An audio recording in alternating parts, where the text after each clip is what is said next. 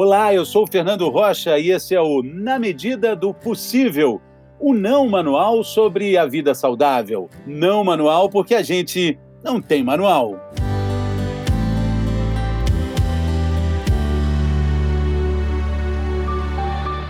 Parar de fumar é muito fácil. Eu já parei umas 90 vezes. Bom, se você é fumante ou um ex-fumante como eu, você já ouviu ou já falou essa frase muitas vezes. Mas agora, na pandemia, de uma forma bem clara, é possível dizer com certeza que pode ser mais difícil parar de fumar. O nível de ansiedade aumenta, o estresse também aumenta, tem a incerteza de quando tudo vai voltar ao normal e até do que é normal daqui para frente. Esse caos combina com o cigarro, não é verdade? Mas a vida é todo dia e as armas para enfrentar esse inimigo seguem firmes na batalha. Uma das principais comandantes dessa guerra contra o cigarro, aqui no Brasil e também no mundo, é a cardiologista doutora Jaqueline Schultz. Ela vai dar agora uma atualizada sobre o que há de novo no fronte. Bem-vinda, minha querida doutora Jaqueline Schultz.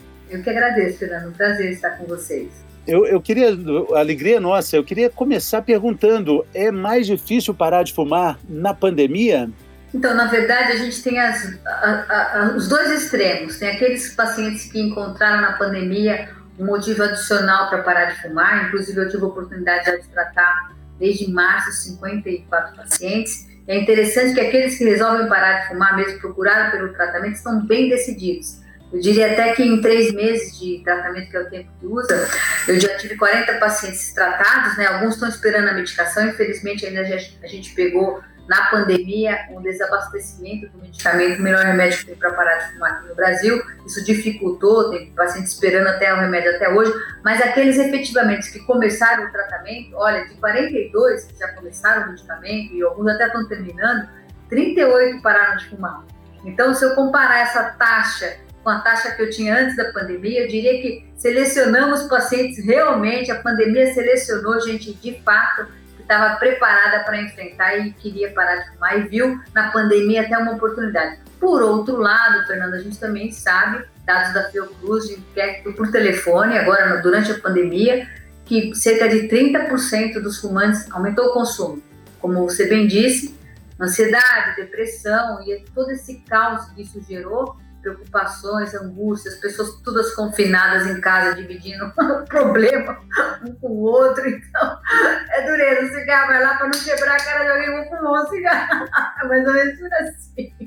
Bom, é, é, é, é, porque é o que eu estava falando no início, né? Esse caos atual combina com uma fumaça do cigarro, né, doutora? Sim, você sabe que não é só cigarro, todas as drogas em geral houve consumo. Bebida alcoólica, cigarro, então, aquelas pessoas que encontram, vamos dizer assim, um alento, entre aspas, que quando você tem dependência, dependência química, nada mais é do que o indivíduo a, a é, viver suas emoções e, e, se, vamos dizer assim, anestesiar ou de alguma forma usufruir daquele princípio ativo para poder vivenciar, levar a vida à frente. Então, numa demanda como essa que foi a pandemia, com vários caos, caos de medo, caos de insegurança é, relacionada a dinheiro, né? Como é que eu vou viver, como é que eu não vou viver.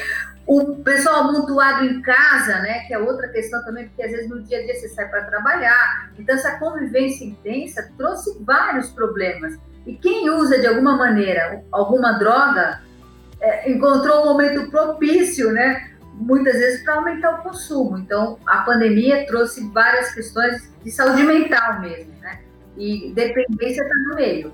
Exatamente, essa, essa, essa incerteza toda. Agora, a senhora falou logo no início sobre o remédio, e eu queria já entrar nesse assunto sobre remédio e sobre as armas, né, que a gente falou do fronte na batalha contra o cigarro.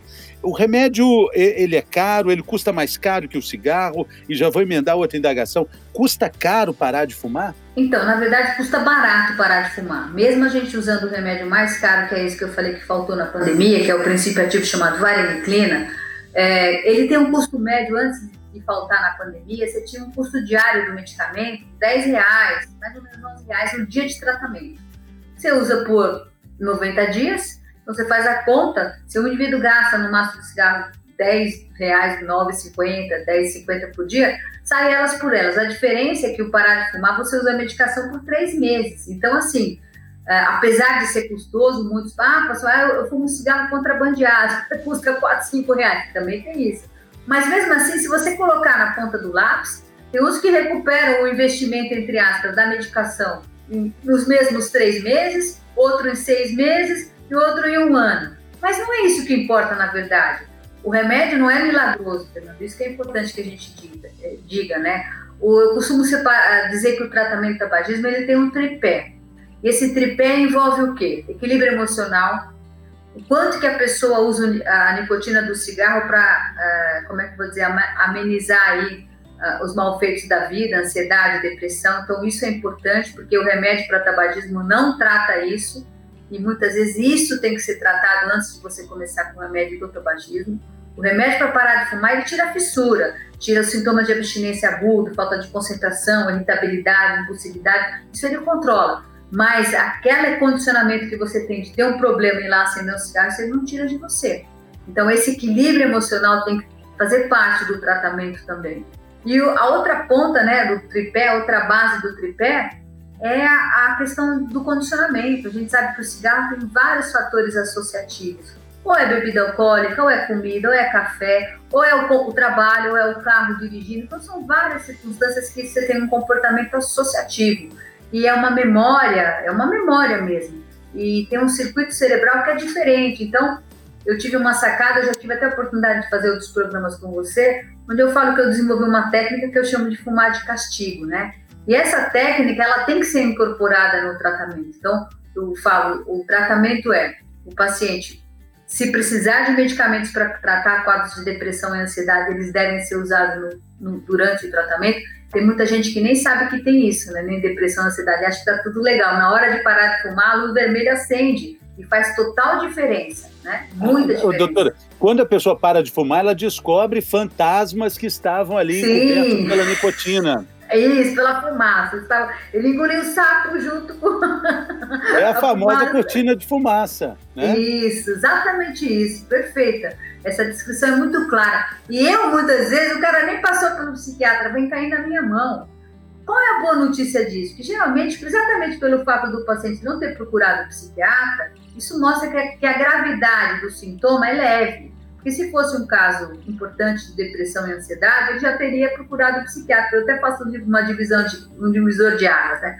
Mas mesmo assim, ainda eu diria para você que 30 a 40% dos pacientes que vêm parar de fumar comigo não tem diagnóstico de distúrbio de ansiedade e depressão, e eu que faço. E a hora que eu trato isso é que eu possibilito que o tratamento do tabagismo dele de resultado. Isso é muito interessante. Isso é muito interessante e interessante também esse método do, do fumar de castigo, Isso, que é um método é. É, é criado é, com, com, essa Sim. chancela, né, doutora Jaqueline? então, eu dei esse nome até porque quando a gente era pequena na escola, falava, ficava falando, e a professora, minha, a no primário, era até junto, você, tinha, você sentava de um lado, o outro colega seu do outro lado, quer dizer, para conversar era tudo de bom, ainda mais eu que adoro conversar. e eu lembro que a professora, você não pode falar, mandava eu para o castigo. O que, que era o castigo? Era ficar em pé, parado, olhando a parede. E eu falei, gente, é isso que eu preciso para o tabagismo. Depois de anos e anos tratando fumantes, mesmo com esse melhor remédio, que a vareniclina já uso desde 2007, é um remédio sensacional, porque ele tira a fissura. Mas o que, que acontecia, Fernando? Tinha paciente que percebia claramente a ação do remédio, mas uma boa parte não. Então, 30% a 40% dos pacientes percebiam a ação do remédio e continuam, conseguiam com ele só parar de fumar. Mas 60%, 70% não. Falava, ah, doutor, eu gastei dinheiro com esse remédio, não adianta nada, minha vontade de fumar vem, eu fumo, tenho prazer de fumar. Não percebia que o remédio bloqueava o prazer de fumar. Por quê? Porque quando ele fumava, mesmo na presença do remédio, ele fumava da maneira como ele sempre fumou. fumou. Isso é uma memória condicional. A medicação não age aí. E aí essa história de eu falar para o paciente, ó, você pode fumar, não precisa marcar data, porque a técnica tem, então se você pegar a bula da medicação e todos os protocolos de tabagismo manda você marque uma data para parar de fumar. Você já escutou isso? Nossa, claro, eu já é. marquei várias. Quando eu era então, fumante, marque eu, eu uma data para parar de fumar. O fumante, o fumante quer ver tudo menos essa data. E aí, mesmo medicado, o paciente vai criando fantasma, ele está fumando, fumando, de repente, ele, no outro dia ele tem que parar e fala, como é que eu vou parar? E muita gente desistia do tratamento, mesmo o remédio tendo, sendo eficaz para isso. Por quê? Porque ao fumar na condição exatamente igual que ele fazia antes, ele reduziu o consumo, em vez de fumar 20, fumava 10, mas fumava. Aqueles 10 que ele fumava, ou assistindo televisão, ou mexendo no celular, ou tomando um café, ou após a refeição, acabou, perpetuava o condicionamento dele. Então, eu, no meu tratamento, eu falo: na primeira semana, o paciente tem liberdade total de fumar, onde quiser, como, como quiser, do jeito que quiser. Mas a partir do oitavo dia da medicação, ele só pode fumar de castigo, em pé parado olhando a parede. Nessa situação, ele percebe claramente que não consegue fumar o cigarro inteiro, que aquela o que ele imaginava que ia ser aquele cigarro não é mais. Então ele vai se desmotivando e de uma forma progressiva, sem ninguém estar tá pressionando ele, ele vai reduzindo o consumo até ele perceber que ele tem forças para parar de fumar. Então essa técnica, olha que interessante, estatisticamente, eu até escrevi um artigo, esperando os revisores para ele ser publicado. Eu já apresentei o ano passado na Noruega esses dados e agora vou apresentar no Congresso Americano de Cardiologia, o American Heart, agora em novembro. O trabalho já foi aprovado. Em inglês, essa técnica tinha inicialmente colocado discipline smoking, mas aí uma das autoras, que é uma norueguesa, a doutora Celina Tonsta, ela falou, não, Jaqueline, esse, essa expressão em inglês não é o que você está fazendo. E aí, em inglês, chama Cure Restrict Smoking, é, seria o fumar de castigo em, em, em português, né? E, então, essa técnica, a gente já escreveu o trabalho, e olha que interessante, quando eu pego e analiso os pacientes que usaram essa técnica compara com os que usaram a técnica convencional, que é marcar o dia para parar de fumar, geralmente a gente pedia entre o oitavo e décimo quarto dia, quem fuma de castigo tem duas vezes mais chance de parar de fumar do que quem usa a técnica convencional.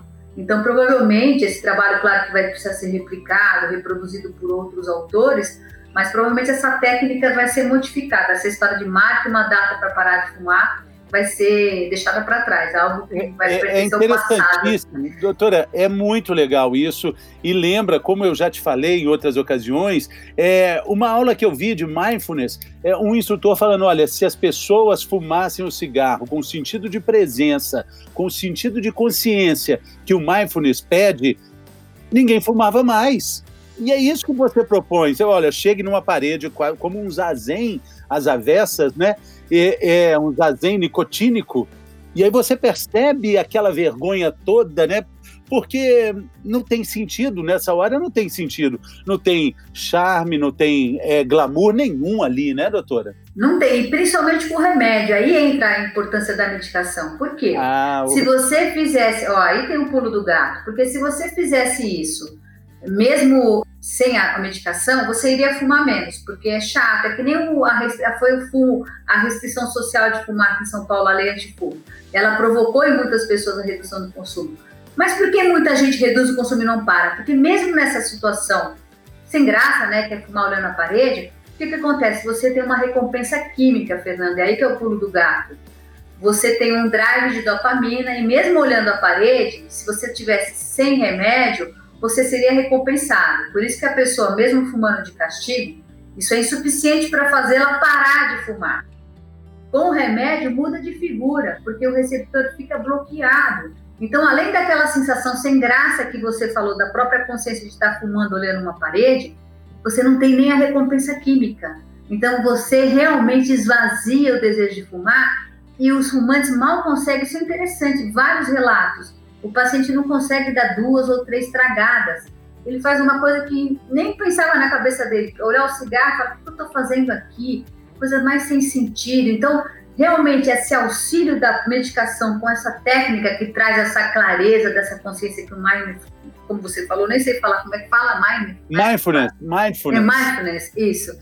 É, traz até essa consciência junto com bloqueio químico. Então, é, o cara fica achando que está chupando sorvete com como é que fala? No papel, né? No papel. Interessante. Agora, como resolver, doutora, questões mais biológicas, tipo, ah, eu só consigo ir no banheiro fumando um cigarro, porque isso comprovadamente ativa alguns Sim, neurônios do intestino, é. receptores, né? E aí, como é que explica isso? Não dá para fumar de castigo no banheiro, né? Não, a gente manda o paciente fumar ou antes de ir no banheiro ou depois, no melhor antes, né? É, e também fazer uma dieta laxativa, porque tudo é comportamento associativo, né? É engraçado isso, a gente cria condicionamentos, né? Então, Isso também é um comportamento associativo. O café também tem uma. Você sabia que o café funciona como peristaltismo? Então, o café, Sim. no meu tratamento, o que é legal, eu percebi isso, essa vibração é, dos fumantes, no sentido de que eu não proibi bebida alcoólica, eu não proibi nada. O que eu fiz foi tirar o fumante do contexto que ele fazia as associações. Eu peço para continuar tomando café, para continuar bebendo, e até falo, aproveita o teste drive. Na primeira semana, é que agora na pandemia isso mudou, mas antes da pandemia, o pessoal fala, mas eu posso beber, sair para beber com os meus amigos? Fala, na primeira semana você pode sair, beber e fumar com eles. Na segunda semana, que é a partir do oitavo dia, que é quando o remédio aumenta de concentração, eu falo, você pode sair com seus amigos, beber com seus amigos, mas fumar é só na parede. É só emparedado. mesmo, mesmo o tabaco, doutora, porque o tabaco tem um ritual de enrolar. Mesma né? E eu vou incluir também o cigarro eletrônico aí nessa lista. Sim. Porque as pessoas, pô, o tabaco é mais forte, então eu, eu fumo menos porque eu estou fumando tabaco. É, mas isso é uma tremenda enganação. É engraçado isso, é bom você ter tocado até no cigarro eletrônico, no tabaco, nessas formas variadas que o indivíduo pode consumir, na verdade, nicotina, né? É, você tem um, um, receptor cerebral, um drive de nicotina que já foi printado no seu cérebro, é engraçado isso. E não importa a forma como você queira adquirir nicotina. Eu, eu fiz uma experiência com a gente estava até no bem-estar, Fernando, na época. A gente levou os pacientes que usavam cigarro eletrônico, pacientes não, fumantes de cigarro eletrônico, e dosou monóxido de carbono e a cotinina, que é a ponta de dedo. O que aconteceu? E dessas pessoas, todos eram usuários pregressos de cigarro e tinham migrado para o cigarro eletrônico. Então eu perguntei antes quanto que eles fumavam de cigarro convencional. Ah, eu fumo 10, fumava 15, um maço e tal. Quando eu medi o monóxido, nenhum deles tinha monóxido de carbono, realmente comprovando que não tem combustão. Ah, eles ficaram todos felizes e tal, oh, maravilha, tudo batendo no peito, achando que estava a mil por hora, né? Quando a gente fez a ponta de dedo, que eu vi o grau de nicotina, aí que veio a coisa. Todos tinham a mesma concentração de nicotina, como se tivessem fumado aquela quantidade pregressa de cigarro. Então, quer dizer, o indivíduo muda a maneira, mas a quantidade de nicotina que ele quer é a mesma. Então, se você migrar para o cigarro, se você for enrolar, você vai arrumar uma forma de dispensar a mesma, oferecer para o seu cérebro a mesma quantidade de nicotina que você é, oferecia antes formas variadas de tabaco. Então, a dependência é a mesma e a técnica é a mesma. Se for fumar, mesmo que tem que enrolar, vai enrolar lá, fazer tudo isso, o ritual, olhando a parede. Como o receptor está bloqueado, acabou, né?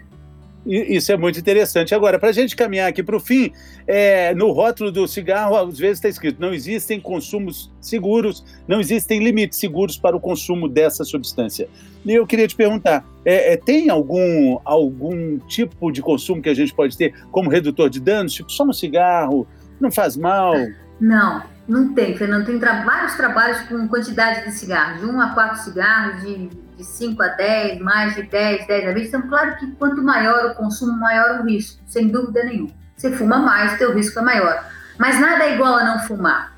E o que é pior de tudo isso, que é a falsa ilusão de segurança, né? O indivíduo que é dependente, como eu falei, fica um print cerebral lá. Quem passou por essa transição e parou de fumar, o, o consumo eventual ele até consegue fazer por um período pequeno de tempo. Depois, por efeito tolerância que a própria nicotina faz, a tendência natural do indivíduo é aumentar e voltar de novo para aquele consumo acelerado. Então, não existe dose, diferente da bebida alcoólica. Se você falar um, copo de vinho, uma taça de vinho, nossa, muito bem-vinda.